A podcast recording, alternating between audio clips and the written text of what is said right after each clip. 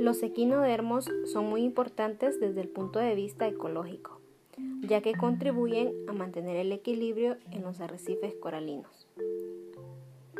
Sin embargo, existe una sobreexplotación que los pone en peligro, principalmente al pepino de mar, ya que los ven como extrañas formas viscosas balanceándose sobre el fondo del mar.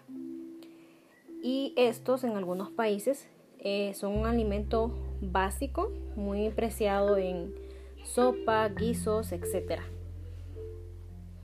Parte de la demanda del pepino de mar radica en las creencias de que poseen propiedades afrodisíacas, otros creen que son curativos para el cáncer y la artritis y sin embargo no hay una comprobación científica de tales propiedades.